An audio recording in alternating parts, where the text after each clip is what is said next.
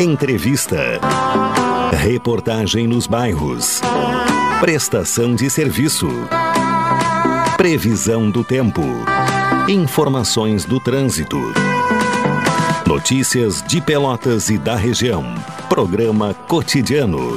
O seu dia a dia em pauta. Apresentação Caldenei Gomes.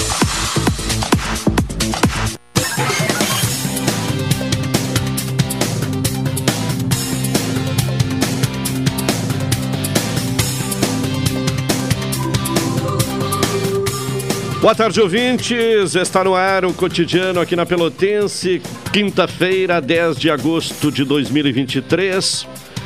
Tempo bom, céu parcialmente nublado, temperatura de 20 graus e 9 décimos, 87% a umidade relativa do ar, a sensação térmica 21 graus e 9 décimos.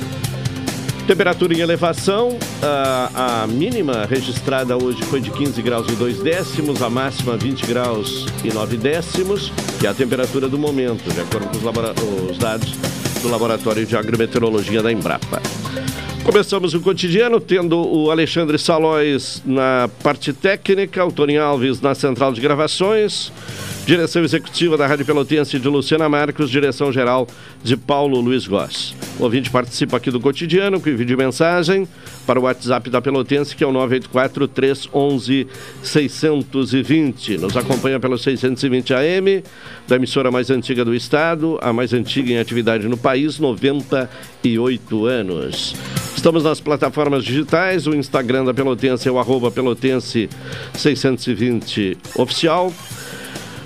Pelo site da Pelotense, o www.radiopelotense.com.br, pelos aplicativos Tunin e Radiosnet e também o aplicativo próprio da Pelotense. O programa estará disponibilizado mais tarde, na sua íntegra, no Spotify e Facebook.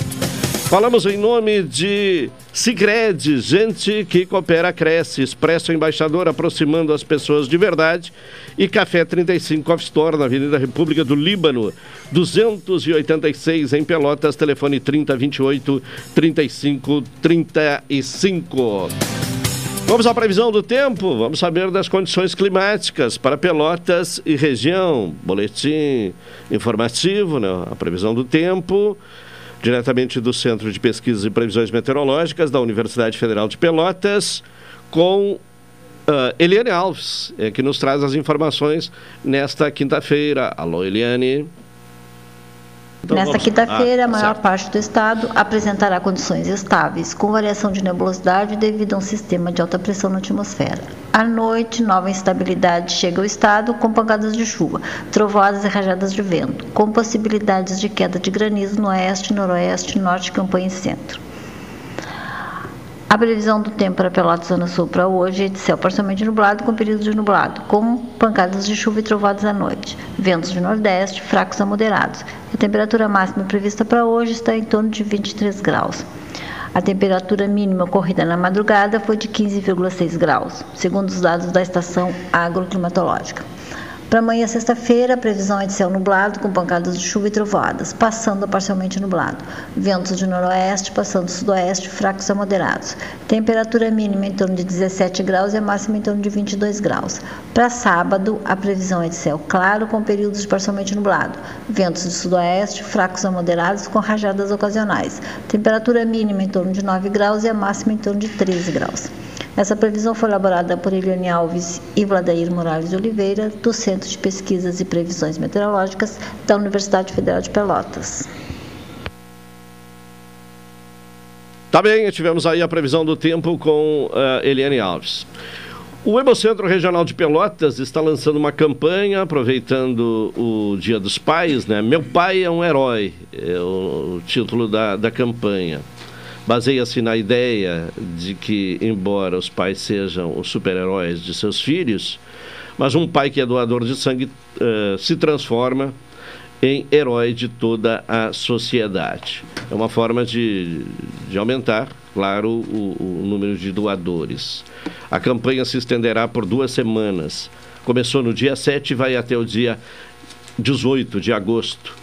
E tem divulgação na sede do Hemopel, no Hemocentro e também pelas redes sociais das instituições. Já as doações, né? Eh, devem ser feitas no prédio do Hemocentro Regional de Pelotas, localizado na Avenida Bento Gonçalves, 4569.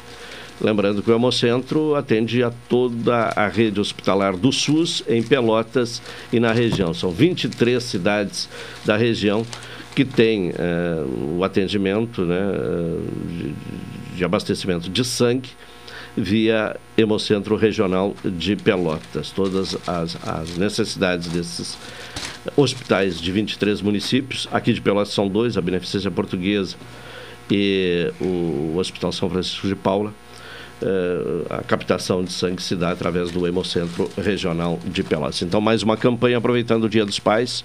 A campanha Meu Pai é um Herói, que vai até o dia 18 de agosto.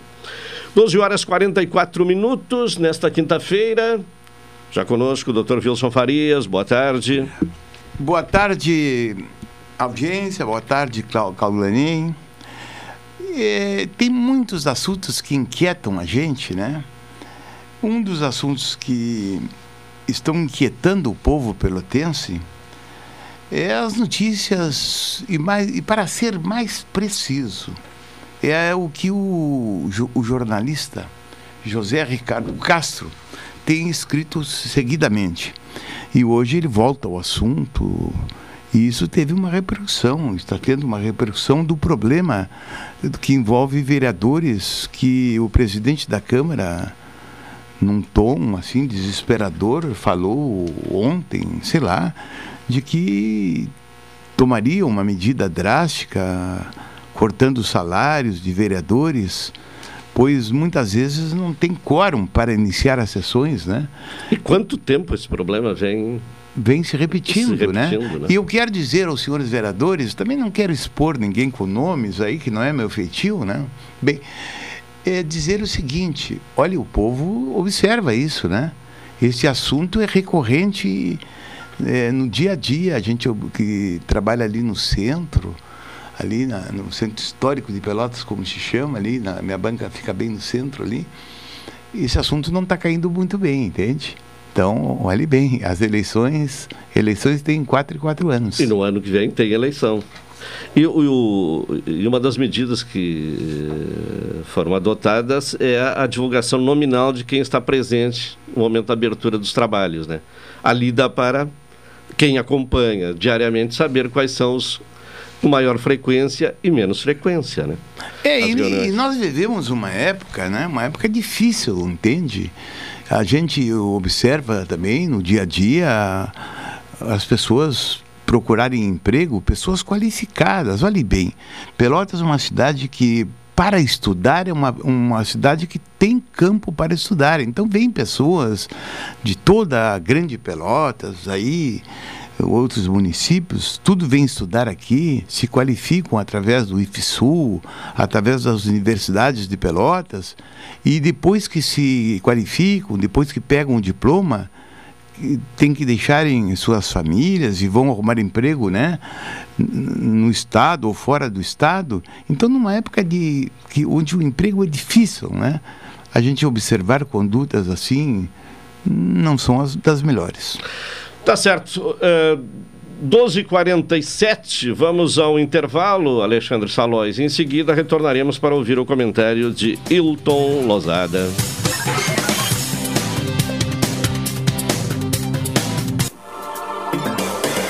Pelotense. Pelotense. 620 AM. A rádio que todo mundo ouve. Primeiro lugar, absoluta. Absoluta. Café 35.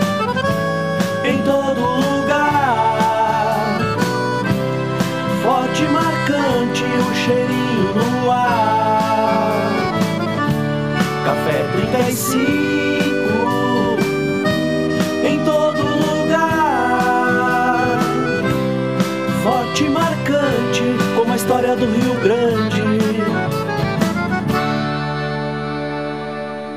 E se existisse um jeito mais humano de cuidar da sua vida financeira? Humano de verdade Daqueles que você escolhe entre a tecnologia e o atendimento olho no olho, por exemplo. Ou escolhe se quer enviar uma mensagem ou tomar um cafezinho com a gente, já pensou?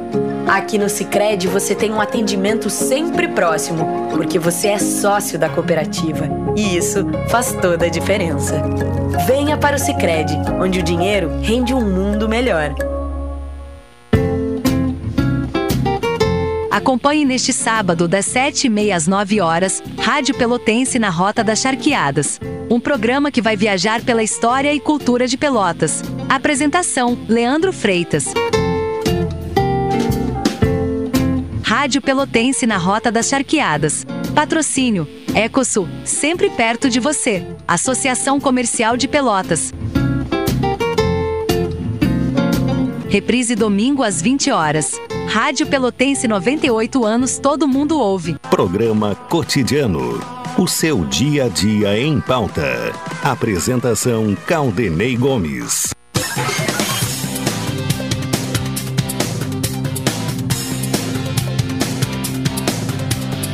De volta, de volta com o programa cotidiano aqui na Pelotense. Nesta quinta-feira, Cicred, gente que coopera, cresce, Expresso Embaixador aproximando as pessoas de verdade. E Café 35 Off Store, na Avenida República do Líbano, 286 em Pelotas, telefone 3028 35 35. Vem aí o comentário de Hilton Lozada. Cidadania e Sociedade. Uma abordagem dos principais assuntos do dia no comentário de Hilton Lousada. Mais uma vez no estúdio, ainda curtindo o período de férias em Pelotas, Hilton Lousada. Boa tarde. Boa tarde, Caldenei. Boa tarde, ouvintes da Pelotense. Boa tarde, professor Wilson Farias. É uma satisfação encontrá-lo aqui já disse fora do ar e vou repetir. Lhe transmito os abraços aqui do meu pai, que tem grande estima pelo senhor, como praticamente toda Pelotas, todo o Rio Grande. Eu diria, eh, meu caro, em primeiro lugar, é também um privilégio estar aqui contigo fisicamente. Eu, eu dizia para o Caldenem que a tua voz é parecida com a do teu pai. Teu pai tinha uma voz brilhante. E, tinha e tem. Tinha e tem. Claro, eu estou falando como, no caso, quando ele trabalhava na rádio no, aqui, é, tá? É. Quando era jornalista, né? O... O Arion é meu, meu amigo. O Arion, ele foi vereador, aí foi vice-prefeito e nós tínhamos uma amizade conversamos bastante sobre política, sobre os assuntos. Ele tinha uma visão muito, muito interessante. Naquela época morava aqui. Depois, diante das nuances que nos apresenta, acabou em Brasília, né? A família foi para Brasília. Lá, lá se acarenciou em Brasília, né? E Pelotas, eu, vocês são daqui, o Arion é daqui mesmo? Sim. Daqui mesmo, tá? Daqui. E tu te criasses aqui em Pelotas? Ou... Sim, me criei aqui em Pelotas, fui adolescente para Porto Alegre e depois, depois para Brasília, né? E neste, neste período aqui estamos fazendo essa, essa visita, matando a saudade, vendo os conhecidos, os parentes. Mas eh, entrando no assunto do, do dia, com a permissão do Caldenei, claro. do professor Wilson Farias, dentre tantas as mazelas que nós estamos sempre conversando, seja no ar, seja fora do ar, que o país tem, uma das grandes mazelas é, sem dúvida nenhuma, o desemprego. E que é causa de outras tantas mazelas. Nós falamos na segunda-feira aqui sobre a produção da energia, da necessidade de energia, e eu volto à a, a energia novamente, Caldenei, porque o Brasil se dispôs a comprar energia de vários países a Câmara dos Deputados, na quinta-feira passada, através do seu presidente, Arthur Lira, é, disse que a pauta ambiental vai ser uma pauta prioritária da, do Legislativo neste segundo semestre. E o Legislativo se cacifa politicamente, no meu modo de ver, junto ao governo, porque a pauta ambiental é, sem dúvida nenhuma, a pauta mais vistosa do atual governo do presidente Lula. Inclusive com a retomada do Fundo Amazônia, com investimentos da Noruega, da Inglaterra, eh, a Inglaterra em menor proporção, da Alemanha, os Estados Unidos também contribuindo com uma quantidade significativa de dinheiro que num primeiro momento, naquela primeira visita de Lula, se dispôs a repassar ao Brasil 50 milhões de dólares e depois esse valor cresceu substancialmente a partir da visita do secretário para mudanças climáticas, o John Kerry, que já havia sido secretário de Estado na gestão de Barack Obama. Então a pauta ambiental, ela passa a ser uma pauta da Câmara dos Deputados e isso fortalecerá ainda mais o poder de barganha que o legislativo já tem em relação ao governo. Por quê? Porque eles sabem que o Brasil precisa realizar ações e essa cúpula da Amazônia que ocorreu agora nos dias 8 e 9, lá em Belém do Pará, que se comprometeu com ações efetivas de combate ao desmatamento, ela precisará ter consequências. E as consequências virão através do quê? De um financiamento sustentável ao longo do tempo que permita que as ações do governo deem resultado e inclusive sirvam de vitrine para uma busca de novos investimentos por parte do Brasil. Um outro assunto que eu considero importante foi a prisão do Silvinei Vasques, é, delegado, ex-diretor-geral da Polícia Rodoviária Federal. Ele prestou depoimento na CPI, na CPI distrital e na nacional. Algumas coisas foram contraditas por documentos que a própria Polícia Rodoviária Federal apresentou às CPIs, e isso resultou na prisão preventiva dele. Prisão preventiva, inclusive, que já havia sido assinada, se não me engano, em 23 de julho pelo ministro Alexandre de Moraes.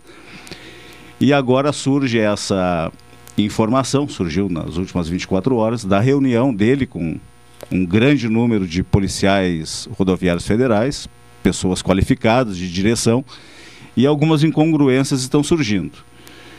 Então, essa prisão e os depoimentos desses, se não me engano, 47 policiais rodoviários federais, eles vão trazer bastante esclarecimento sobre esses fatos que ainda são nebulosos, principalmente sobre o bloqueio das estradas no Nordeste no dia das eleições, que nós falamos aqui, o que inclusive justificou e fazias a cobertura ao vivo aqui, Caldanei, acredito que o professor Wilson Farias falou naquele dia, eu é, falei, é. o Hélio Freitag falou, muita gente falou naquele dia, chamou o, o então diretor Silvinei Vasques para prestar esclarecimentos em tempo real, o que estava acontecendo, era meio-dia, uma da tarde, né, e as eleições transcorrendo naquele momento, a população indo para as sessões eleitorais votar, então essa questão precisa de esclarecimento, e os fatos que estão nos chegando agora através de informações de gente da Polícia Federal, através dos grandes veículos de imprensa, demonstram que há muito a ser explicado ainda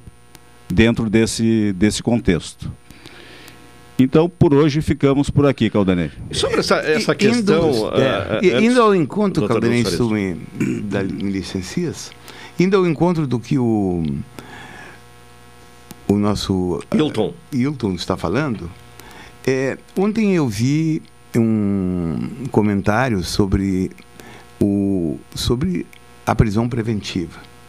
Fernando Capês, eu conheço Fernando Capês há muito tempo, e o Brasil o conhece como um jurista né, de estirpe, ele conhece matéria processual, processual penal e conhece direito material muito bem. Eu fui professor de cursinho por muito tempo e é um dos expoentes do Ministério Público. Em certa feita, nós, juntamente com o Paulo Charqueiro, é, eu era promotor de justiça em Pelotas, isso na década de 90, nós torcemos o Capesa aqui e ele fez uma conferência muito interessante num simpósio patrocinado pelo Ministério Público, né? Na nossa Faculdade de Direito, ali na, na rua 13 de Maio. Bem, onde o Capês dizia e salientava, Wilton, que o artigo 312 do Código de Processo Penal, ele tem elementos de ordem objetiva para a decretação da, de uma prisão preventiva. Primeiro seria que a pessoa tem que ter residência fixa, né? E hum, problema de antecedentes né, policiais ou judiciais, mas, o, mas há, há, ou está implícito que a pessoa normalmente tem uma prisão de, preventiva é, quando ela pode influenciar, né, uma investigação que está em curso, né? Então ele alegava que ele não sabia do aspecto que se chama contemporaneidade, se essa prisão eh, se, deveria estar estaria certa em ser decretada pelo, pelo ministro Alexandre de Moraes, porque esses fatos já eram recorrentes, né? já vinham se prolongando essa, essa própria investigação. Agora, eu observando o que consta na, na grande imprensa, o que a, os jornais, hoje eu li os jornais digitais do Globo, do Estadão e a Folha, e eles, e eles colocam, frisam, que ele estaria influenciando né, nessas investigações. E essas acusações que o Wilton elencou com bastante calma e até didática, e, e elas, se ocorreram realmente, elas foram muito chocantes para uma democracia, né? Para uma pessoa que é titular, olhe bem, titular da Polícia, é, Fede, Polícia Rodoviária Federal teria influenciado, digamos, no pleito eleitoral com blitz é, é, realizadas para que não, não ocorressem, digamos assim, uma lisura razoável do, do pleito, principalmente na Bahia, né?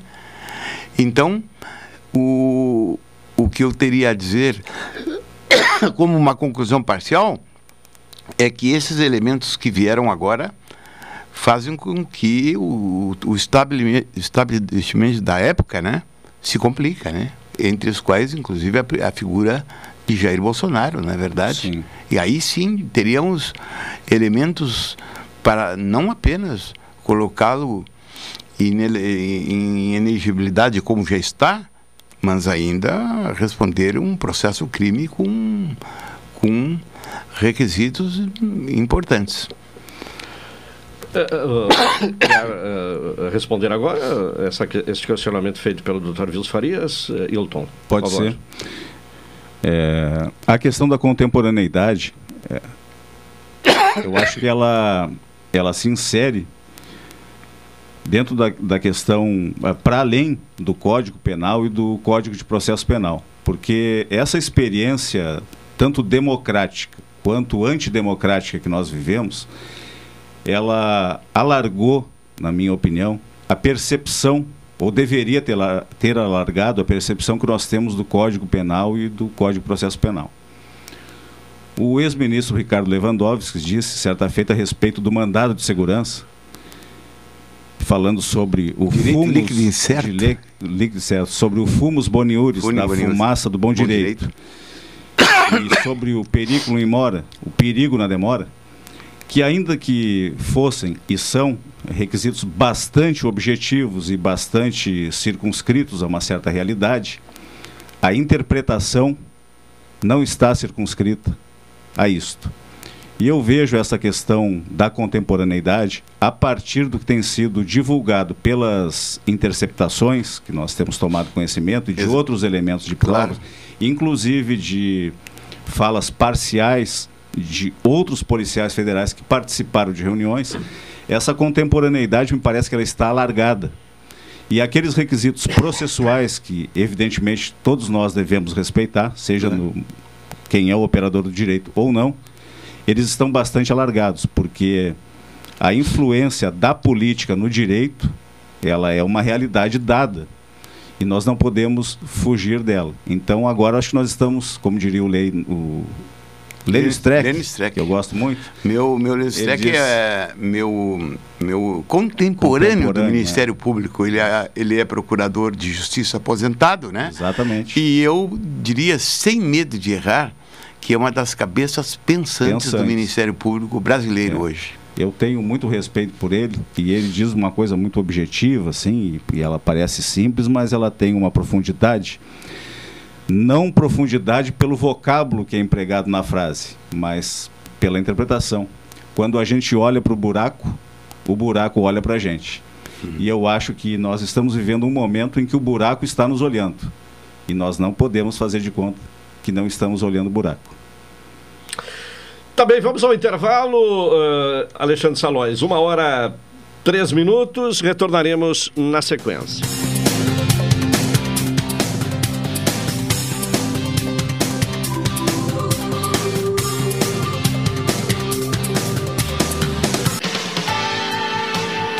Pelotense. Pelotense. 620 AM. A rádio que todo mundo ouve. Primeiro lugar, absoluta. Absoluta. Café 35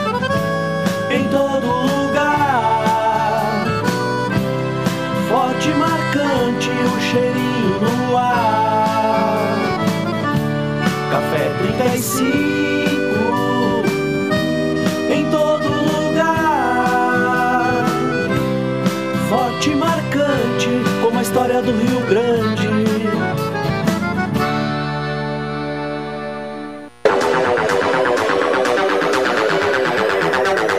Você sabia que pode comprar passagem sem sair de casa? Para evitar filas e transtornos na sua viagem, a Embaixador disponibiliza a compra das passagens de forma online. Basta acessar nosso site ou baixar nosso aplicativo em seu smartphone. Viajar já é bom e comprar passagem com essa facilidade é melhor ainda. Acesse o site www.expressoembaixador.com.br ou baixe o aplicativo Embaixador Passagens. Expresso Embaixador, aproximando as pessoas de verdade.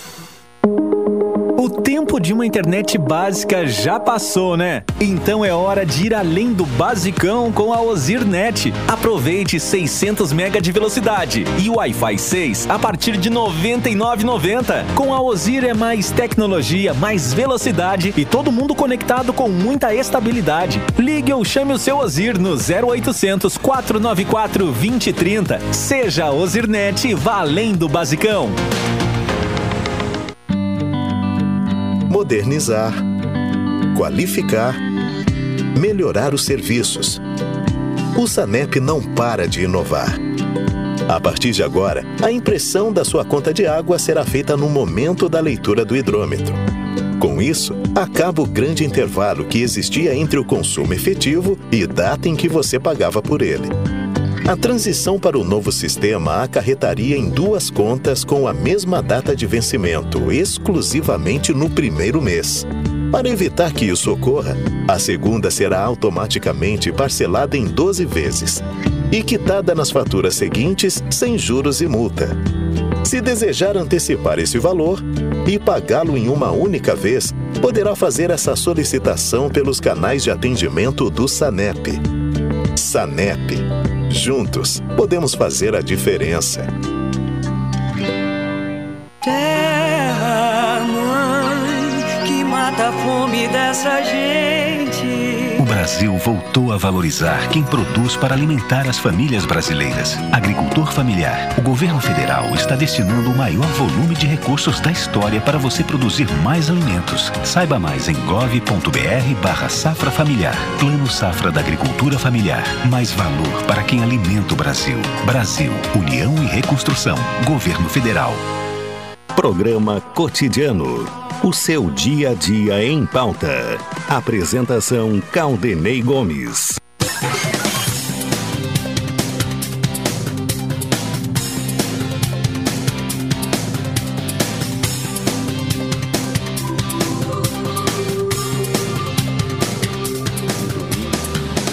De volta com o programa cotidiano, uma hora sete minutos, nesta quinta-feira, eh, ensolarada agora no começo da tarde, né? A temperatura, vamos conferir a temperatura, subindo, 21 graus e 6 décimos. A sensação térmica já é de 22 graus e 5 décimos. Falamos em nome de Cicred, gente que coopera, cresce, expressa embaixador aproximando as pessoas de verdade. E Café 35 Off Store, na Avenida República do Líbano, 286 em Pelotas. Telefone 3028 35 35. Doutor Vilso Farias, uma questão que eh, abordamos em outros, eh, outras oportunidades ao longo desse período aí, desde esse episódio ocorreu em maio de 2022, mas hoje há uma notícia eh, nova, né, que eu gostaria da sua apreciação. O Tribunal de Justiça Militar decidiu anular a denúncia de tortura do Ministério Público contra 17 policiais militares suspeitos de agredir 12 torcedores do Brasil após uma partida em Porto Alegre contra o São José, incluindo né, uh, o torcedor uh, Raí Duarte, né, que passou por uma série de cirurgias e ainda uh, enfrenta consequências, né, sequelas uh, da, das agressões sofridas naquela oportunidade. O que, que, representa esta decisão do Tribunal de Justiça Militar em uh, anular a denúncia do Ministério Público? É, é, a pergunta, eu gostaria que tu afirmasse, o, tu repetisse a Voltamos afirmação. ao texto aqui texto. que está no GU, G1 uhum. do, do Rio Grande do Sul, né? O Tribunal de Justiça Militar decidiu anular a denúncia de tortura do Ministério Público contra 12 policiais. De acordo com a assessoria do Tribunal de Justiça Militar, a decisão uh, uh, pela anulação ocorreu por não haver a mínima fundamentação devida, e a, a mínima fundamentação devida entre aspas, a Justiça Militar entende que a denúncia acolhida pela juíza Karina Dib do Nascimento, da Auditoria Militar de Porto Alegre, precisava ser fundamentada de forma específica para cada um dos policiais acusados. É, é isso aí é uma, é uma, é um, bem, é uma questão que se aborda Agora, nesse caso, olhe bem, nesse caso. E eu, eu, coloco essa questão porque havia uma expectativa Sim, grande claro. de, de, que esses policiais fossem condenados. Claro. Eu, eu, a anulação da denúncia, de certa maneira, causa uma frustração. É, é, em tese, sim. É, se discute, olha bem, se discute, no, no caso específico desse rapaz que foi agredido lá, foi num jogo é, que envolveu o Brasil e São José, não é? Exatamente. Não é verdade? No caso, eu não sou advogado dele. Eu pensei até que já existiria, que já existiria. Eu pensei, me parece-me que não, que eh, uma ação de danos, olhe bem, de danos morais contra o Estado, né? Contra o Estado para salvaguardar os direitos no campo pecuniário desse rapaz, entende? Que foi, foi digamos assim, que não morreu porque intervenção divina. É, essa, objetivamente, foi isso. Foi, foi agredido por diversos policiais e tudo. Eu, eu, eu, não gosto de fazer análise muito de, de processos de outros, mas nesse caso, uma coisa me desperta. É, nesse caso, no, no, no 2000, no janeiro de, foi janeiro de 2008, na é verdade, uma das coisas comentada muito por criminalistas foi que a, as condutas não eram individualizadas, né? O Ministério Público frequentemente erra nisso. Ele, ao elaborar uma denúncia, né, ele tem que individualizar as condutas, na é verdade, sob pena de nulidade. E, e, quando nulidade, às vezes tu corrige uma nulidade com a formalização de outra é, de outra peça vestibular que a gente diz no dia a dia, mas às vezes, às vezes uma, uma denúncia mal, mal confeccionada pelo Ministério Público, né, é, ela, ela, é, ela poderá ter consequências e muito, muito importantes dentro de um processo. Pelo que eu vi aí, olhe bem, tudo iniciou numa fase, numa fase assim de primeiro grau, e depois subiu em graus... É, e até grau... complementando a, a, a, informação, o processo volta ao juízo de primeiro grau para uma nova decisão em relação à denúncia feita pelo é, Ministério sim, Público. porque, a, olhe bem, a, o processo transcorreu, né, por, por, porque uma coisa é, uma, é a pessoa ser denunciada por, por a prática de uma, digamos, lesão corporal grave, mas o, o, o, quando envolve tortura, né? A pena é dentro do direito material, dentro do Código Penal, ele é uma pena altíssima, né? Altíssima, é uma das penas mais altas que existe. Então, eu diria que pelo por enquanto, né, está sendo prejudicada a instrução normal do processo. Talvez exista alguma correção por parte, porque o, o a, a, peça que inicia o processo, principalmente o processo criminal, eh, a justiça, quando envolve a justiça militar, no caso, é porque os policiais, os policiais eles eram brigadianos, então eles tinham que se responder por determinados delitos, né, dentro da da órbita da justiça militar. Se eles estivessem apenas exemplificando, se eles tivessem praticado um homicídio, a jurisprudência é clara em dizer que e, e tudo faz parte da justiça comum, né? Mas nesse caso, eu diria que a instrução, por enquanto, está sendo prejudicada. E o, e o, e o, e o fato voltaria a quo, né? Para nova, a nova apreciação por parte do, do Ministério Público. Tá bem, é, então é uma questão que vamos continuar é, acompanhando, né? até pela repercussão que teve, né? Foi uma, uma situação muito esse, complicada. Esse rapaz, o, o, eu não sei se, eu, eu não sei se o, o caso, ele, não morre, ele não morreu é. porque, não, porque não era o momento. Ele simplesmente estava lá torcendo para o Brasil e após, após o jogo, né? Sim. Houve uma discussão, sei lá. É, houve um, um, um, confronto é, entre e torcidas é, e ali houve uma falha de segurança, né? Porque permitir que houvesse aquele confronto e por um tempo né, que se estendeu aquele confronto entre torcedores. então foi, houve uma falta de foi, segurança. Depois houve uh, um, e ele foi preso. Um excesso, olha bem, ele né? foi preso. Ele foi preso dentro do ônibus. Dentro do, é. do ônibus. Dentro, ele foi retirado. Já, ele foi retirado do ônibus. É porque ele já havia e, cessado é, o confronto entre torcidas muito e os bem que colocado. viriam para Pelotas já estavam dentro do ônibus claro. para se deslocar. Olha bem, né? fazer o deslocamento. Acontece a confusão. A polícia invade o ônibus e pega-o, usando um português bem claro, pega-o. E aí o que acontece? Ele vai aparecer aonde? No hospital? No hospital. Entubado. É. Né? É, inclusive há imagens que mostram ele entrando no hospital e desmaiando, inclusive é. no momento que e isso aí, isso aí é uma coisa médico, grave, é. porque a polícia ela está aqui para dar segurança e não e, e segurança que já havia falhado antes, né? Claro. Porque eh, permitiu que houvesse o confronto entre torcedores.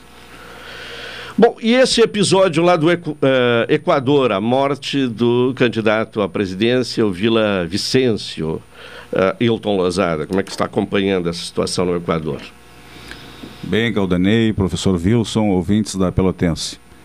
A violência política é uma realidade no mundo todo. O Equador, como a maioria dos países da América do Sul, ele sofre com narcotráfico, com quadrilhas extremamente, eu nem diria quadrilhas, né? são praticamente empresas transnacionais do, do tráfico. Né? Existem poderes paralelos, muitas vezes superiores aos poderes constitucionais, que são também muitas vezes é, dirigidos pelo poder paralelo. E esse candidato, Vila Vicêncio, ele era um defensor de indígenas e de trabalhadores. Então eu acredito que ele devia estar causando muita confusão lá com essa com possibilidade de eleição. Com né? possibilidade real de eleição. É, é estava né? em segundo Porque ele lugar, estava em ascendente, é, né? É, Ainda uma diferença grande para é, a candidata que lidera Sim. as pesquisas, mas estava em crescimento e estava em, em segundo lugar, né? Exatamente. Então a, a posição eleitoral dele, é, o prestígio que ele gozava na sociedade equatoriana, é, certamente despertou a ira. Queimaram antes que ele pudesse se, se criar no poder. Né? A questão do narcotráfico é uma questão que precisará, já precisava há muito tempo, lá nos anos 70, ter sido bem encaminhada a sua solução. O professor tem a sua história aí como delegado e como promotor de justiça, sabe mais do que ninguém minha, da dificuldade. É, iniciei minha vida como um modesto escrivão de polícia, Bom, né? Polícia. Pelos, digamos assim, percorrendo aqui na nossa Pelotas, a zona periférica aí, trabalhando 24 horas, às vezes, e indo direto para a faculdade, o Caldenem é testemunha de tudo isso, né, Caldenem? Ninguém, ninguém conta a história, nós contamos a história. É, e eu quero dizer que, a, como, a, a, digamos assim, aditando que o o que o Wilton está falando, o problema da criminalidade, ela hoje, eu, eu, tive no México ano passado, tá? No, no, ano passado, foi o ano passado, né? e, e, e passei, participei de um simpósio lá organizado pela Academia Juristante de Roma, da, da qual participo há muitos anos, e, e representando o Ministério Público do Rio Grande do Sul, porque sempre eu digo, eu me aposentei mas as minhas ideias do Ministério Público não se aposentaram. E, e os crimes, as quadrilhas, elas, como o Wilton falou muito bem, hoje elas são transnacionais. No México há, há, há cartéis, né? Organizados. É, o cartel de Sinaloa, né? Exatamente. Um importante expoente daquele narcotráfico, uhum. né? E são vários cartéis muito grandes. muito grandes. Não é um e que eles atuam cartel apenas, não né? apenas no México, atuam naqueles países lá toda a volta, inclusive Equador e Estados Unidos. Então, o, o que eu quero dizer é que a segurança pública hoje é, essa história de que a segurança pública é problema dos Estados-membros é conversa fiada. Ele é um problema de, de, de que deve ser resolvido ou equacionado ou dirigido pelo governo federal. Né? O governo federal tem que, tem que vir ao, a, a público e dizer eu sou responsável e numa campanha, numa campanha presidencial, mas na campanha presidencial os assuntos são todos tangenciados, na é verdade. É. A, a, a, o Equador já passa por uma crise política. Esse episódio de ontem pode ameaçar a eleição? Embora uh, haja manifestação oficial de que a eleição está mantida, mas qual é o seu entendimento, Hilton Lozé? O presidente do Equador ele decretou o estado de emergência, né? Mas é, é inegável dizer que um um estado de emergência não vai pacificar o país ah, às vésperas da eleição. O país está conflagrado, está consternado. A eleição vai ocorrer, haverá um resultado, um vencedor, mas muito provavelmente, assim como em um processo, quando sai a sentença, a sentença é uma decisão do processo, não necessariamente ela pacifica a relação entre as partes. O resultado que sairá da eleição certamente não pacificará, porque se mataram o Vila Vicêncio é porque existe uma, uma ruptura bastante significativa na sociedade equatoriana. E, por consequência, nos países que fazem fronteira com, com o Equador. Né? Interessante a tua afirmação, porque eu, quando estudava estudava e sou apaixonado pelo, pela vitimologia, né? A na Argentina sempre diz Zaffaroni é um grande penalista, sabe? Um, Sim. Se, se, uma, dizem que é o maior. O gênio Raul Zaffaroni. Zaffaroni. É. Ele diz o seguinte, que às vezes o, o processo ele, ele, resol, ele não resolve. Ele, ele, tá, digamos, o processo. Ele se resolve. É. Processo, né? Exatamente. Enquanto processo. Enquanto processo. É. Bom, por falar em questão de é, eu, eu, por falar em, uh, em, questão de segurança pública, o Tribunal uh, de Contas do Estado uh, lançou na, na, na, semana passada o estudo sobre segurança pública municipal com foco nas eh, estruturas existentes e na política pública em uso. É, é o chamado mapeamento da segurança pública municipal, estruturas e políticas. Para falar sobre o assunto, temos um contato agora com o Renato Pedroso Laures, que é coordenador do Centro de Políticas Públicas do Tribunal de Contas do Estado, e ele está ao lado do, do Marcos Rolim, que é consultor técnico e vice-diretor da escola do Tribunal de Contas do Estado. Renato Pedroso, boa tarde. Boa tarde, boa tarde a todos os ouvintes. Bom, nos uh, fale inicialmente de que forma foi realizado esse estudo para uh, definir e estabelecer esse mapeamento da segurança pública municipal no Estado gaúcho. Então, uh, inicialmente vale dizer que com a criação do Centro de Políticas Públicas, a gente tornou um pouco o trabalho mais voltado para um papel orientativo e um papel de conhecimento das políticas públicas locais, tanto em nível municipal como estadual. Um ponto que nos é, demandou, a gente descobriu que estava descoberto no âmbito do tribunal, é um estudo, um mapeamento de como é que era a realidade municipal em termos de segurança pública e dando valor à necessidade da importância que os municípios têm nesse papel. Então, aqui com o, o Marcos Rolim, então a gente montou então um questionário com uma série de questões e perguntas em relação a quais as, a, alguns equipamentos, algumas situações de ter conselhos, ter, é, digamos, é, envolvimento com questões ligadas às políticas na educação, na saúde, e, então, ou o fato de ter diagnósticos. Então, dentro desse quadro de algumas uh, perguntas que a gente fez, a gente colheu então esses resultados que o Márcio vai poder aprofundar mais.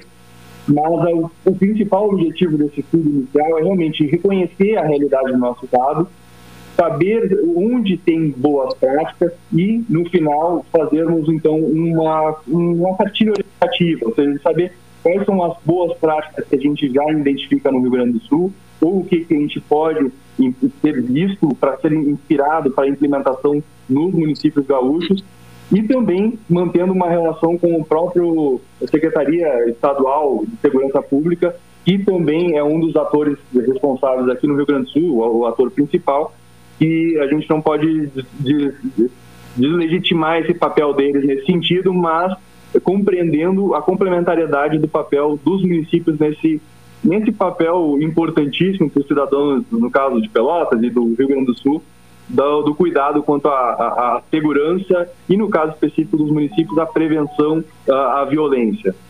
Bom, esse questionário foi aplicado em todos os, os municípios do estado?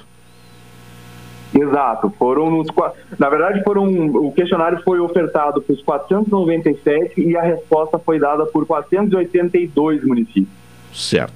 Bom, eu quero ouvir também o Marcos Rolim para que ele nos traga aí os principais dados que foram levantados por esse estudo. Marcos Rolim, boa tarde. Boa tarde, uma satisfação conversar com os amigos, a população de Pelotas. Bom, quais são os principais dados que foram levantados neste estudo, neste mapeamento da segurança pública no Rio Grande do Sul? O que é que o senhor destaca? Pois então, eu diria que a realidade mais geral que o estudo demonstra é que a grande maioria dos municípios do Rio Grande do Sul uh, continua muito afastada do tema da segurança pública. Né? Então, para ter uma ideia, por exemplo, só 12% dos municípios do Rio Grande do Sul, são 59 municípios da nossa amostra de respondentes, uh, ah, 12% então desses municípios possuem Conselho Municipal de Segurança. Só 9,5% dos municípios do estado possuem Secretaria de Segurança Pública. Só 7,1% dos municípios possuem guardas municipais. Né? Então, é uma, uma, são dados que se repetem em vários pontos, não só sobre as estruturas que nós procuramos levantar, mas também com relação às políticas públicas de prevenção. Por exemplo, a política de prevenção ao bullying. Esse é um tema assim, muito importante que envolve a prevenção da violência nas escolas. E nós temos uma realidade no Rio Grande do Sul de uh, uh, 12% dos municípios apenas relataram ter alguma iniciativa. A gente nem sabe exatamente qual é a eficiência, qual é a consistência dessas iniciativas, mas alguma coisa 12% dos municípios já fizeram. São 58 cidades no Rio Grande do Sul, é muito pouco, entende? Então, toda a realidade que nós levantamos mostra essa realidade, essa situação de que os municípios seguem, de alguma maneira, reproduzindo uma visão muito tradicional de que segurança pública seria apenas responsabilidade do Estado porque o Estado possui as suas polícias, né? Então é como se nós fizéssemos um, um sinal de igualdade entre segurança é igual à polícia. Quando na verdade se sabe que não. Que além do papel tão importante que as polícias desempenham, há também um papel decisivo da prevenção. E os municípios podem, nesse, nesse particular, fazer muito. O que, aliás, uh, vocês de Pelotas sabem bastante bem, porque Pelotas é uma cidade que, nesse quadro de levantamento que nós fizemos, uh, não, não está dentro desse perfil. Pelotas tem uma realidade de uma política de segurança própria, tem diagnóstico próprio, tem estrutura de segurança pública no município. No sentido, Pelotas é um, um município que se destaca do conjunto dos demais. Doutor Vilso Farias, alguma questão ao Marcos Rolim? Não, é, até acrescentaria no que o, o Marcos falou. O Marcos, eh, apenas para identificá-lo, ele é de Santa Maria, ele foi deputado, ele é um estudioso da, da, da, da área que, do que toca no estudo do, da, da segurança pública. E certa feita, parece-me, não sei se ele confirma, ele elaborou um plano para Pelotas, ou colaborou. O que, que tu tens a falar, Marcos? É, na verdade, lá atrás, no primeiro mandato da prefeita Paula, uh, nós, na época, o Instituto Cidade Segura é uma instituição que eu faço parte, enfim, o Instituto ele acabou ajudando a Prefeitura de Pelotas na elaboração desse plano. Eu tive uma participação muito secundária, mas uh, ajudei bastante na realização da primeira pesquisa de vitimização de Pelotas. Então, esse foi o meu trabalho na época, porque eu estava muito vinculado ao Instituto da Segura naquele momento. Depois, o Instituto seguiu esse trabalho, ainda hoje, né, especialmente as figuras do Alberto Coptic e, uh, uh, e outras figuras do Instituto, né, a Câmara Biolo, que é a presidente do Instituto, tem feito, ajudado a Prefeitura nesse sentido de desenvolver políticas públicas, especialmente nessa área da prevenção, chamado Pacto Pelotas pela Paz, é um resultado desse trabalho, onde o Instituto auxiliou a Prefeitura, né? Mas a, toda a política foi gestada graças à iniciativa que a Prefeitura assumiu essa responsabilidade, a Prefeita Paula especialmente teve, nesse particular, uma, uma ousadia muito grande de assumir um desafio que, em geral, como a gente está vendo nesse estudo, os prefeitos acabam não assumindo, né? Bom, o, o, o, senhor já destacou a questão de Pelotas. Eh, e quais os locais do Estado em que a situação é mais uh, atrasada, mais crítica? É possível identificar? Olha, a gente não tem um levantamento assim de ranking, até porque a nossa ideia não é, não é responsabilizar, não é culpabilizar os gestores. Pelo contrário, o tribunal quer ajudar os gestores municipais para que aqueles gestores que não têm uma iniciativa até agora possam desenvolver. Nós também entendemos muito que, na grande maioria das vezes, os prefeitos eles têm dificuldade de pensar em uma nova atribuição para os municípios, porque os municípios já estão sobrecarregados. Então, há dificuldades orçamentárias nos municípios. Nós conhecemos o tribunal, tem acompanhado isso, sabe exatamente qual é a realidade financeira da grande maioria dos municípios do Estado. É uma realidade precária. Então, pra, então, a nossa ideia não é sobrecarregar os municípios, mas, pelo contrário, orientá-los no sentido de que há algumas iniciativas na área de prevenção que podem ser asseguradas sem qualquer tipo de investimento, sem recursos financeiros dispendidos, né? Então, uh, Pelotas, por exemplo, tem uma, uma, uma experiência recente, vocês uh, devem ter muito presente isso, porque é muito recente, mas a Câmara de Vereadores de Pelotas aprovou a chamada Lei de Sossego, né? Sim, Essa exato. legislação que permite, uh, que permite, por exemplo, que o município possa administrativamente responsabilizar pessoas que praticam incivilidades, que fazem arruaça, que depredam patrimônio público.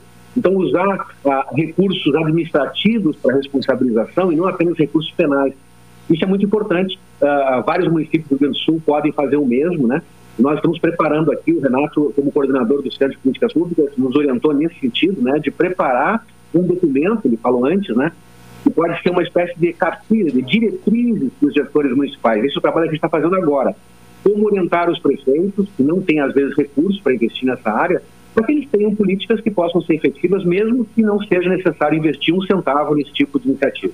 Bom, feito esse mapeamento, feito esse mapeamento, que é que, de que forma será feito o encaminhamento, enfim, até para contribuir com as prefeituras, a fim de que melhore os índices eh, no que se refere às questões de segurança pública e prevenção? Então, eu, eu, gostaria de, eu gostaria de mencionar o fato que esse estudo, na verdade, é o primeiro, é um pontapé inicial. Então, a ideia assim, desse estudo, com esse diagnóstico realizado, a gente fazer um encontro, um dos, das propostas nossas de, de fazer um encontro, um seminário em, em novembro, que a gente vai trazer prefeitos, trazer a própria Secretaria Estadual de Segurança para debater os resultados e realmente encontrar um denominador. Afinal, o que, que na alçada dos municípios pode ser eh, implementado, o que, que dentro da realidade de cada um dos municípios, seja municípios de maior porte populacional ou menor porte populacional, possam uh, implementar e melhorar a qualidade da, da prevenção local, então, ou maior a, a atuação conjunta entre o Estado e os respectivos municípios. Então, é dentro desse, desse conjunto, de, dessa informação, desses dados levantados e trazendo experiência de políticas baseadas em evidências que, que têm dado resultados não só no Rio Grande do Sul, mas de fora do nosso estado, é um pouco essa perspectiva que o, que o Centro de Políticas Públicas e o próprio Tribunal têm trazido. Então, é de realmente orientar o gestor, trazer novas ferramentas, novos olhares para a realidade local e dentro das suas possibilidades implementar ações e políticas que realmente possam ser efetivas para a questão da prevenção ou dialogado com o próprio SSP, a Secretaria Estadual de Segurança, no sentido de uh, reduzir a violência local e, e, melhorar a qualidade de vida de cada um dos nossos cidadãos. Então, é tanto assim, o CPP está trabalhando na área da segurança, mas também na educação e saúde também é com esse norte, com esse olhar. Então, é só para frisar aqui, por exemplo, quando a gente está falando que a gente não não está querendo identificar os casos é, é, piores a quem é muito mais que a gente entende que assim é um movimento, os municípios têm um nível de maturidade a ser alcançado e a gente está querendo auxiliá-los a ganhar esse é, que eles identifiquem e reconheçam a importância e o valor de buscar essas referências, buscar essas boas práticas e a gente vai ser um parceiro e vai apoiar os gestores que assim entendem e vão buscar essa melhoria local. Tá certo, obrigado ao Renato Pedroso Lauris e Marcos Rolim pela participação aqui no, no cotidiano. Muito obrigado e uma boa tarde. Boa tarde. Certo. A participação falando então sobre o mapeamento da segurança pública municipal, estruturas e políticas. 1h32, vamos ao intervalo, retornaremos em seguida. Pelotense absoluta, absoluta. Com vocês, o hit desse inverno.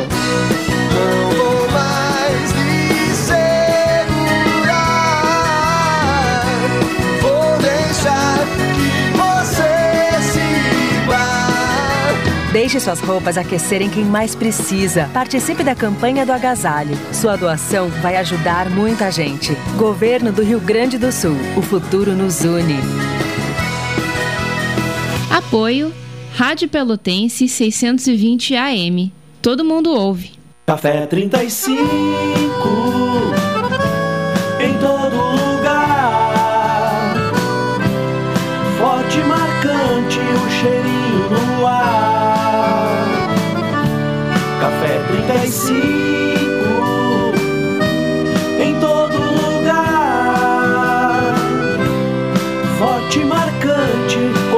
do Rio Grande.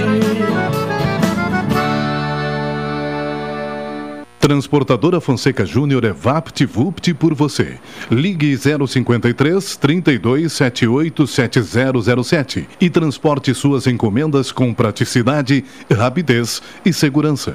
Promoção Invista e Ganhe Sicredi Interestados. Invista em poupança ou aplicações e concorra a prêmios de 5 e 100 mil reais. E você ainda pode raspar e ganhar brindes da marca Sicredi. Acesse cicred.com.br barra promoção barra Invista e Ganhe. Área do participante. Dê o aceite e receba as raspinhas eletrônicas. Para saber mais, fale com seu gerente na agência ou no WhatsApp. Invista no Sicredi, onde seu dinheiro rende um mundo melhor.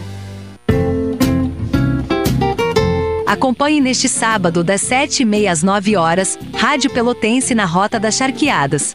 Um programa que vai viajar pela história e cultura de Pelotas. Apresentação: Leandro Freitas. Rádio Pelotense na Rota das Charqueadas. Patrocínio: Ecosul, sempre perto de você. Associação Comercial de Pelotas. Reprise domingo às 20 horas. Rádio Pelotense 98 anos, todo mundo ouve. Você sabia que pode comprar passagem sem sair de casa?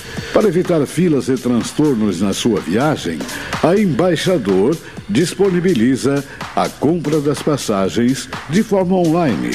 Basta acessar nosso site ou baixar nosso aplicativo em seu smartphone. Viajar já é bom e comprar passagem com essa facilidade é melhor ainda. Acesse o site www.expressoembaixador.com.br ou baixe o aplicativo Embaixador Passagens. Expresso Embaixador, aproximando as pessoas de verdade. Programa Cotidiano. O seu dia a dia em pauta. Apresentação Caldenei Gomes.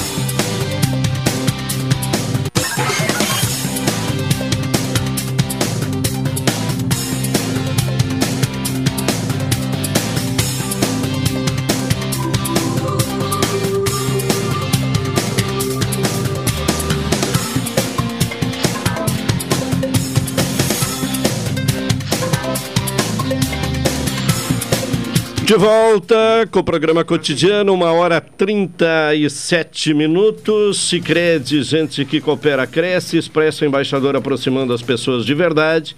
E Café 35, Coffee Store na Avenida República do Líbano, 286 em Pelotas. Telefone 30 28 35 35. Aproveitando ah, o privilégio da presença do Wilton Lozada aqui no, no, no, no estúdio, né? Eh, a, a PEC da anistia, que está sendo, uh, que está em, em, discussão neste momento, que voltou uh, ao debate eh, nesta semana. Qual a sua opinião, Hilton Lozada? Esse, essa anistia, especialmente uh, ao descobrimento das cotas para mulheres, negros indígenas uh, até a eleição de 2022. Bem, Caldani, nós falávamos no início da nossa participação sobre as mazelas brasileiras, né? O desemprego, uma delas. A questão das cotas, ela visa corrigir eh, distorções históricas que o Brasil não enfrentou. Nós não enfrentamos o problema das consequências que a escravidão trouxe até hoje. O professor tem reflexões nesse sentido aí bastante, bastante sólidas. Eu tenho alguma coisa em termos de direitos fundamentais. A questão das mulheres, que se constituem na maioria da população e na maioria do eleitorado, que são subrepresentadas.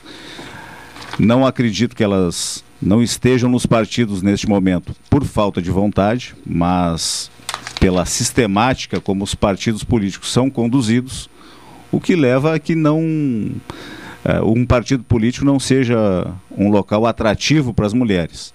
Nós tivemos a questão das candidaturas laranjas no, que foram discutidas em 2019 e gerou muita controvérsia.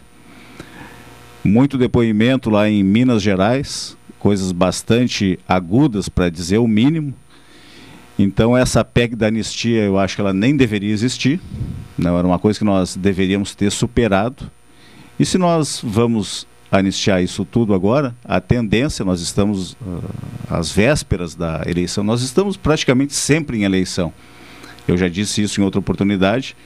Para o eleitor, para aquela pessoa que acompanha a eleição pela televisão, ela acha que a eleição é no, naquele dia que ela vai lá diante da urna e deposita o seu voto e aperta a tecla verde. Não é, é claro. sempre é eleição. Sempre é eleição. Então os partidos eles estão trabalhando e eles já tiveram tempo mais do que suficiente, não somente agora para essa eleição de 2024 municipal, mas para as anteriores, para constituir uh, nominatas uh, relativamente bem equilibradas dentro de todos os estratos sociais, econômicos, uh, raciais, porque isso já é sabido há muito tempo.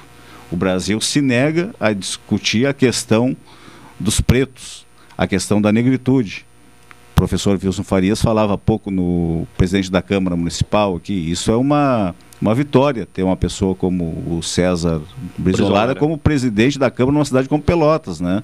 Isso é importante historicamente. Então nós não avançamos nessa questão.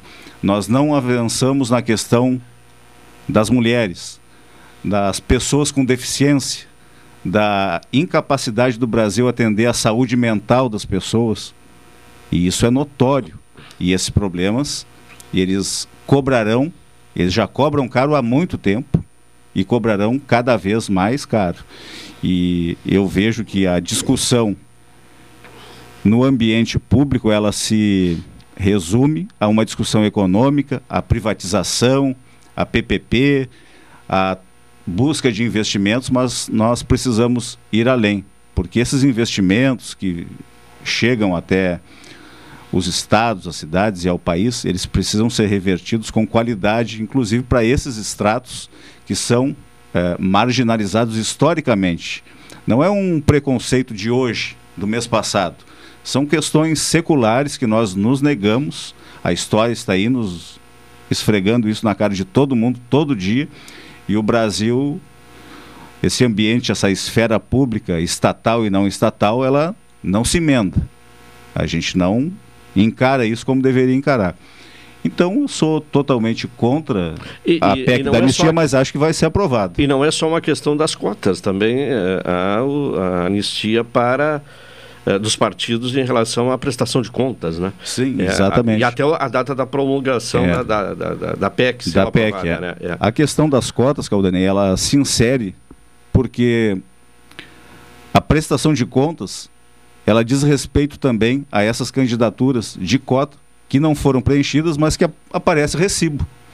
E aí se apresenta uma prestação de contas, né? Ela, ela tem uma amplitude, e aí evidentemente. Aí se resolve com a anistia. Aí se resolve tudo com a é, anistia. É, é. Coloca tudo no mesmo pacote, né? Doutor Vils Faria, sobre essa questão das Olha, anistias indo, indo, e, cotas. É mais ou menos indo ao encontro do que o Wildon falou, é, hoje a imprensa tem dito que a Câmara aprovou ontem a proposta que prorroga a antiga lei, lei da, renova por 10 anos, até 2033, a reserva de vagas nas universidades e estabelece algumas mudanças. A nova lei prevê uma reavaliação da política e acesso ao ensino federal de estudantes negros, pardos, indígenas, quilombolas, deficiência, além daqueles que estudam em escolas públicas. As novas regras do texto relatado pela deputada Dandara prevêem é, renda per capita do salário mínimo, né? Bem, eu diria o seguinte, olhe bem, eu estou cansado de dizer e vou repetir que o 13 de maio de 1888 foi o maior movimento cívico que este país já teve. Ou seja, intelectuais brancos, vou citar Joaquim Nabuco, que, que liderava, com intelectuais negros, é, Luiz Gama, entre outros, eles sensibilizaram, o, o, povo foi à rua antes, antes do 13 de maio, havia comícios, né, que o povo queria a libertação formal dos escravos. Tudo bem, poder, poder-se-ia colocar movimentos, eh, digamos assim, eh, patrocinados pela Inglaterra diante da Revolução Industrial, tudo é, é verdade. Mas o que o after day, como diz os americanos, o dia seguinte, né? os negros permaneceram com os mesmos problemas. Então, a escravidão durou 350 anos, isso tudo é reflexo. Então, é, essa lei de, de cotas, que, que agora tinha 10 anos, ela tem que existir, porque é uma maneira, maneira de tu, digamos, amenizar o problema problema de autoestima, uma série de coisas, né? E o negro adquiriu algumas conquistas, até no campo afetivo. O, eu recordo que quando eu era guri em Jaguarão, eu não tinha direito de ir a um baile onde os meus amigos brancos que estudavam comigo iam. Aqui existia, aqui em Pelotas, tu sabes muito bem, existia o Clube dos Negros, Chove, Fica aí, o, o como é que é, Chove, Fica aí, o Chuva, sei lá. E tinha os outros clubes que os brancos, os negros não entravam. Nesse campo já houve uma melhora sensível, mas o grande problema está no campo do emprego no campo da saúde. Eu escrevi três livros sobre racismo. O último livro meu foi sobre racismo estrutural, com 700 páginas, que lancei em Porto Alegre, ou melhor, lancei em Pelotas ano passado e vou lançar na Feira do Livro agora de Porto Alegre. E eu abordo isso aí, a digamos assim, a escolha do Lula, eh, digamos, de um ministro, como aquela menina que é irmã da Marielle, o Silvio Almeida nos direitos humanos, é uma conquista. Agora, o que eu quero dizer que que nós temos que, que, resolver esse problema e não apenas dentro do campo penal, de silêncio, que hoje combate o racismo, a, a injúria racial, a própria Lei 7.716, que é a Lei CAO, que hoje está, foi acrescentado um artigo, um artigo no, no, foi uma retificação do artigo e hoje passa a ser crime, né? Crime inafiançável, imprescritível, o que a Constituição já dizia. Agora eu digo que isso não resolve, que nós vamos resolver a coisa gradativamente dentro do campo da educação e não apenas uma educação assim daquelas leis que não pegam. Tem a 10.639 uma lei que diz que trata do assunto assunto, mas que, o, que deve se estudar o racismo dentro das escolas, mas isso, isso fica como letra morta. Razão pela qual eu sempre disse, repito, que o Ministério Público deve, deve ser protagonista nisso. No último congresso de Fortaleza, foi em Fortaleza do Ministério Público, eu, eu defendi a tese: o Ministério Público deve ser protagonista no combate ao racismo. Então, eu acho que quanto a isso, a isso é, não, há, não há discussão. A política do governo atual eu acho interessante nisso aí. Entende? O Bolsonaro teve um erro, um erro histórico quando ele era contra essas políticas num país onde 54% da população é pardo e consequência da escravidão, não é verdade? Claro, diante do fenômeno da miscigenação. Então, ele, aí ele começou a perder a eleição. Então, eu diria que eu vejo é, é esse, é, essa, digamos assim, essa discussão por parte das autoridades e também do legislativo um, um, com muita oportunidade. Vamos ao intervalo, 1h47, retornaremos na sequência.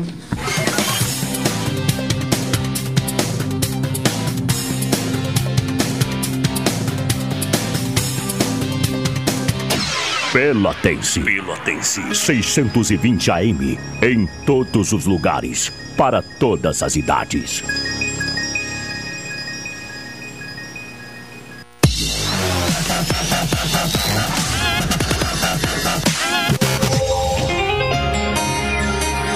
À noite, você não está sozinho. Na Pelotense tem amizade, companheirismo e muita música. A noite é nossa.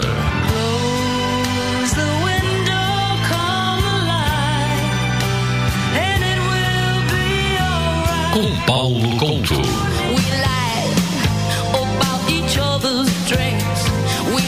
Não fique sozinho.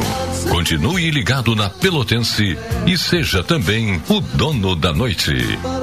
A noite é nossa. Na Pelotense, rádio que todo mundo ouve.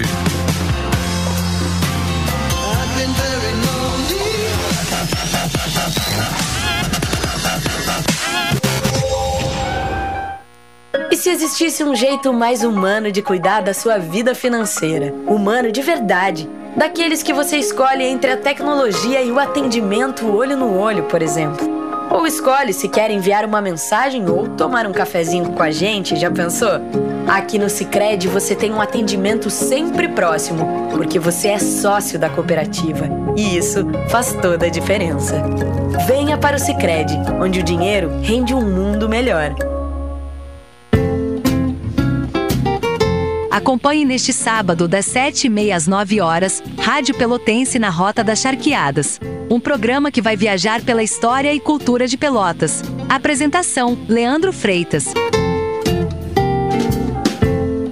Rádio Pelotense na Rota das Charqueadas. Patrocínio: Ecosul, sempre perto de você. Associação Comercial de Pelotas. Reprise domingo às 20 horas. Rádio Pelotense 98 anos, todo mundo ouve. Café 35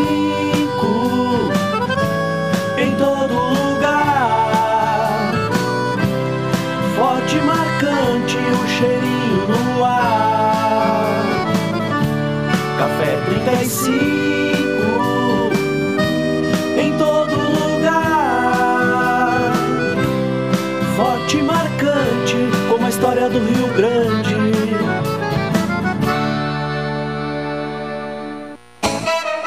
Na Pelotense, o esporte é notícia. Atualidade esportiva, segunda edição. Fique por dentro de tudo que acontece no esporte, na cidade, no estado, no Brasil e no mundo. Atualidade esportiva, segunda edição. De segunda a sexta, aqui na Pelotense, a Rádio Show da Metade Sul. Programa Cotidiano. O seu dia a dia em pauta. Apresentação Caldenei Gomes.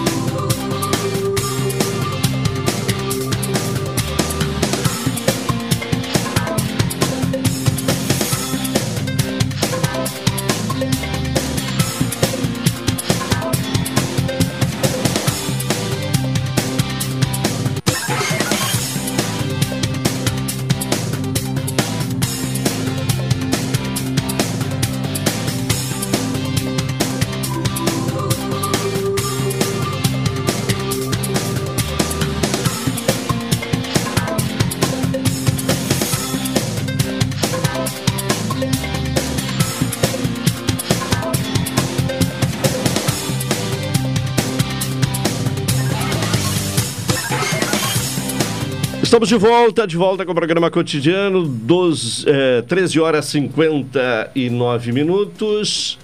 Eh, falamos em nome de Cicred, gente que coopera, cresce, Expresso Embaixador aproximando as pessoas de verdade.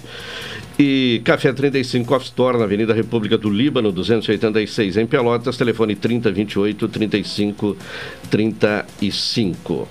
Bom, nesta reta final de programa, bom, confirmado que o, o ministro Barroso será o presidente do Supremo Tribunal Federal. Não é novidade, já se esperava, né, mas agora oficializado. Doutor Vils Farias e Hilton Lozada, opinião sobre eh, o que esperar né, de uh, o ministro Barroso na presidência do, do, do, Supremo Tribunal Federal. Ele que recentemente, em uma palestra, se envolveu em polêmica ao se referir: nós derrotamos o bolsonarismo. Doutor Wilson Farias. Olha, na, essa, essa é, declaração do Barroso foi extremamente infeliz do meu ponto de vista, né? Porque ele, ele politizou o Supremo, né? E no meu ponto de vista, o judiciário, ele, claro, eu, o homem, eu, eu sempre tenho uma frase, não existe juiz neutro. Juiz sofre influência da mulher, nas cidades pequenas, da comunidade, ele tem as suas, as suas conotações ideológicas, né? mas o, o judiciário ele tem que procurar um pouco ficar distante disso aí, né? Então, eu, eu, essa declaração do Barroso não foi. O Barroso é uma pessoa extremamente competente. Eu, eu sou amigo de um assessor dele, ou pelo menos conheço, troco ideias. Ele é uma pessoa correta, honesta e tudo. É, eu espero que ele faça uma administração. É, quando o Zanin foi indicado, eu disse que era uma coisa boa para o Supremo quando se refere ao garantismo, não é verdade? A gente que lida com o dia a dia do direito criminal. Ah, eu vi, vi com bons olhos. E eu espero que o Barroso, digamos assim, seja uma pessoa honesta e correta como ele é, mas que ele não descambe, né? Pelo lado eminentemente político, porque isso não é bom. O judiciário tem que ficar ao lado não de partidos políticos, não de ideologias, é ao lado da sociedade. Bom, eu quero ouvir também o Wilton Lozada, mas antes nós temos aí um contato com o presidente, aliás, o diretor-geral do CIMER, Sindicato Médico do Rio Grande do Sul, Dr. Fernando Humberti, já que vai ser realizado aqui em Pelotas o primeiro congresso gaúcho promovido pelo CIMERS em conjunto com a Associação Médica de Pelotas.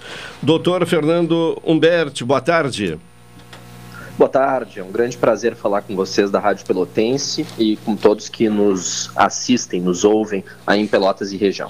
Bom, qual a importância deste evento? Como é que o senhor define a importância desse evento que é promovido pelo CIMERS em conjunto com a Associação Médica de Pelotas?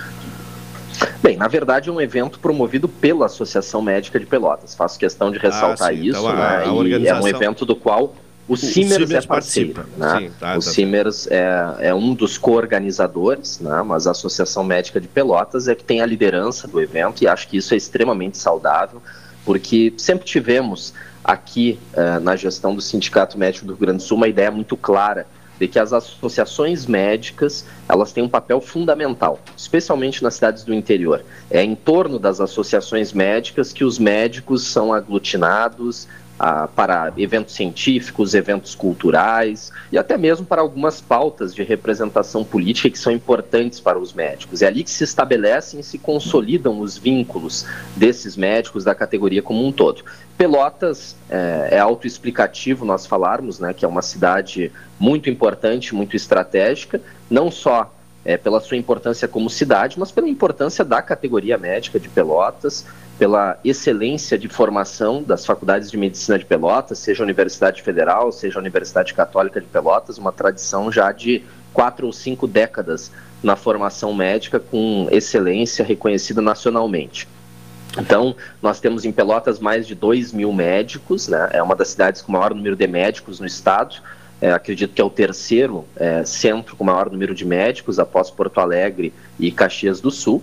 E certamente para os Simers é muito importante essa aproximação com as associações médicas. Nós temos focado muito na gestão do presidente Marcos Rovinski nesta aproximação com diferentes entidades, diferentes instituições, até mesmo fora do setor de saúde, da área de medicina, mas que são importantes e que têm uma interface com o setor de saúde, como instituições jurídicas, OAB, Ministério Público, Tribunal de Justiça, Associação dos Juízes do Rio Grande do Sul, Defensoria Pública, Federação dos Municípios, FAMURS, e também né, na nossa área, na medicina, nós estamos aproximando de todas as instituições, seja o CREMERS, a ANRIGS, mas também as associações médicas locais que têm esse peso tão importante. Então, para nós do CIMERS é um prazer fazermos parte da programação científica é, desse Congresso da Associação Médica de Pelotas, que certamente vai ser mais um congresso reconhecido pela sua qualidade, como já é, ao longo desses últimos anos e vamos levar alguns temas especialmente voltados à representação médica, né? Algumas questões que vão além da medicina estritamente técnica, mas que são importantes ao exercício profissional do médico, como a realidade do mercado de trabalho, os desafios ao exercício da medicina hoje e a necessidade do médico de ter algumas habilidades que vão além daquilo que se aprende na faculdade né, habilidades que a, a envolvem noções básicas de economia, direito, né, de gestão, enfim, que são importantes hoje para o exercício da medicina. Bom, a propósito, quais são os desafios hoje uh, para a, a atividade médica? Bom, olha, nós poderíamos ficar aqui uma hora falando apenas sobre isso. Né? Os desafios são enormes e são desafios do sistema de saúde brasileiro e que acabam tendo como desdobramento também é um desafio ao exercício da medicina. Né? Hoje nós temos é, uma falta de políticas públicas que realmente sejam estruturais e eficazes, né, para que nós é, tenhamos uma equação que concilie uma assistência em saúde qualificada para a população, uma assistência na ponta que tenha qualidade para todos que precisam, mas também uma valorização do profissional médico e dos demais profissionais de saúde. Então se fala muito, por exemplo, que hoje nós temos carência de médicos, sejam médicos generalistas ou especialistas em algumas cidades do interior. Mas por que os médicos não estão lá? Nós não temos né, uma condição de carreira atrativa para os médicos com estabilidade funcional, com condições de trabalho para serem resolutivos, nada sequer próximo ao que outras instituições têm hoje, como o Judiciário, como o Ministério Público. Se nós tivéssemos uma carreira pública bem estruturada para os médicos, certamente nós não teríamos falta de médicos no interior, porque hoje nós temos o número de médicos necessários né, ao país, né, mas há uma má distribuição porque os médicos acabam se concentrando nos grandes centros, onde eles encontram um pouco mais de autonomia, um pouco mais de independência para sua atividade profissional. Além disso, temos condições de remuneração que são cada vez mais precárias.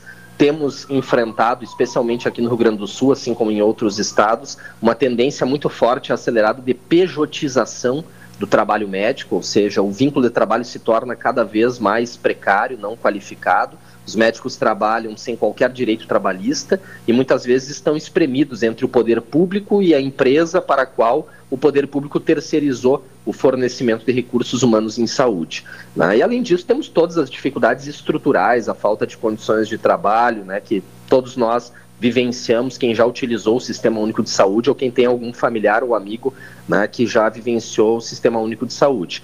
Também destacaria como uma dificuldade que nos preocupa muito para os próximos anos né, é a deterioração progressiva da qualidade do ensino médico, da formação médica. Porque assim como eu disse que as faculdades de Pelotas se destacam pela sua excelência de formação há mais de quatro ou cinco décadas, nós infelizmente nos últimos anos estamos vivenciando uma abertura exponencial de novas faculdades de medicina, uma expansão de vagas que não tem o mínimo suporte de infraestrutura, seja infraestrutura física, seja número de professores, docentes qualificados, formados para isso, campos de prática. Então, infelizmente, o que nós vemos nos últimos anos é que a qualidade de formação do médico tem caído, tem caído rapidamente, e isso coloca em risco a população, além de também piorar a situação né, em termos de sustentabilidade do nosso sistema de saúde, porque um médico mal formado, além de colocar em risco a população, também vai solicitar mais exames, vai fazer procedimentos desnecessários, vai utilizar irracionalmente o sistema de saúde, e isso nos leva a uma equação que é insustentável do ponto de vista financeiro para o nosso sistema. Então nós temos certo. estas preocupações que são centrais. Né? Tá bem, eu até gostaria de, de a, avançar mais no assunto, mas estamos já com o horário esgotado. Doutor Fernando Humberti, muito obrigado e uma boa tarde. Muito obrigado, um grande abraço. Bom, o, o Congresso uh, Médico, né, promovido então pela Associação Médica uh, e terá a participação do, do, do CIMER, será realizado nos dias 18 e 19 de agosto no auditório do Parque Tecnológico de Pelotas. Bom, uh, para finalizar o programa, gostaria então de ouvir a opinião de Hilton Lozada sobre o, o que esperar, né? De, do ministro Barroso na presidência do Supremo Tribunal Federal. Bem, Galdane, eu acho que nós podemos esperar uma certa tranquilidade. A despeito de algumas falas do ministro, ele foi antecedido pelo ministro Luiz Fux, que era um ministro de carreira, um juiz de carreira, o, pela ministra Rosa Weber, que encerra o seu mandato agora, e nós não podemos perder de vista a trajetória do presidente, do futuro presidente, né, ministro Barroso. Ele foi um lutador pela democracia. Então acho que algumas causas eventualmente afloram na, nas suas palavras, mas devemos esperar uma presidência bastante tranquila. Hilton Lozada, obrigado pela presença aqui no cotidiano. Não só para o comentário, mas também eh, ficando conosco até o final do programa. Tá certo, obrigado. Uh, Encerramos aqui o cotidiano, retornaremos amanhã às 12 horas e 30 minutos. Vem aí a música da Pelotense, é isso, Alexandre Salóis. Então, uma boa tarde a todos, até amanhã.